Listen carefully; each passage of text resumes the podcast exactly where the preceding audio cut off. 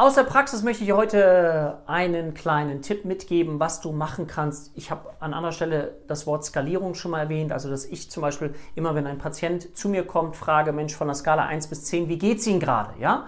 10 wäre, ich bin erleuchtet, kann übers Wasser laufen. 1, mir geht so schlecht, ich weiß gar nicht, wie ich hierher gekommen bin.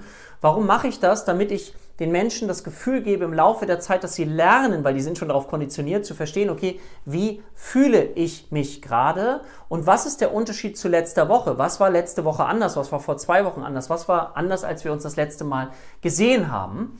Und deswegen finde ich das eine wichtige Frage, weil wir es schaffen, das Gefühl von Kontrolle, ja, es ist ein Grundbedürfnis nach Kontrolle, Orientierung, dass ich versuchen kann zu verstehen, was ist die 5 und was ist die 6 in der Skalierung, was ist die 4 und was kann ich selber tun, damit ich mich verändern kann in die eine oder auch in die andere Richtung.